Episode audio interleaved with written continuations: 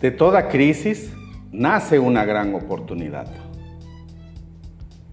¿Ya te diste cuenta de la gran oportunidad de negocios que existen en las pymes?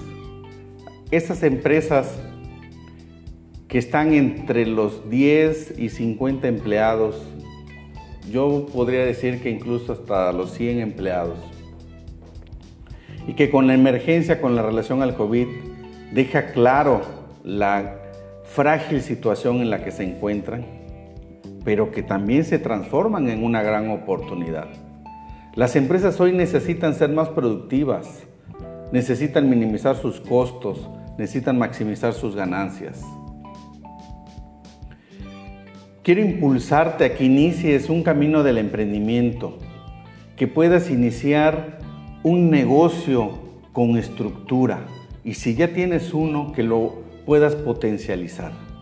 En México hay más de 6 millones de empresas y el 89% requieren mejorar sus ganancias. ¿Por qué? Porque no tienen indicadores, porque no llevan métricas, porque no saben cuánto venden, cuánto gastan, porque el, el, empresario, el dueño de la empresa, es el que abre el negocio, el que lo cierra, el que atiende al cliente, el que atiende al proveedor, es el hombre orquesta.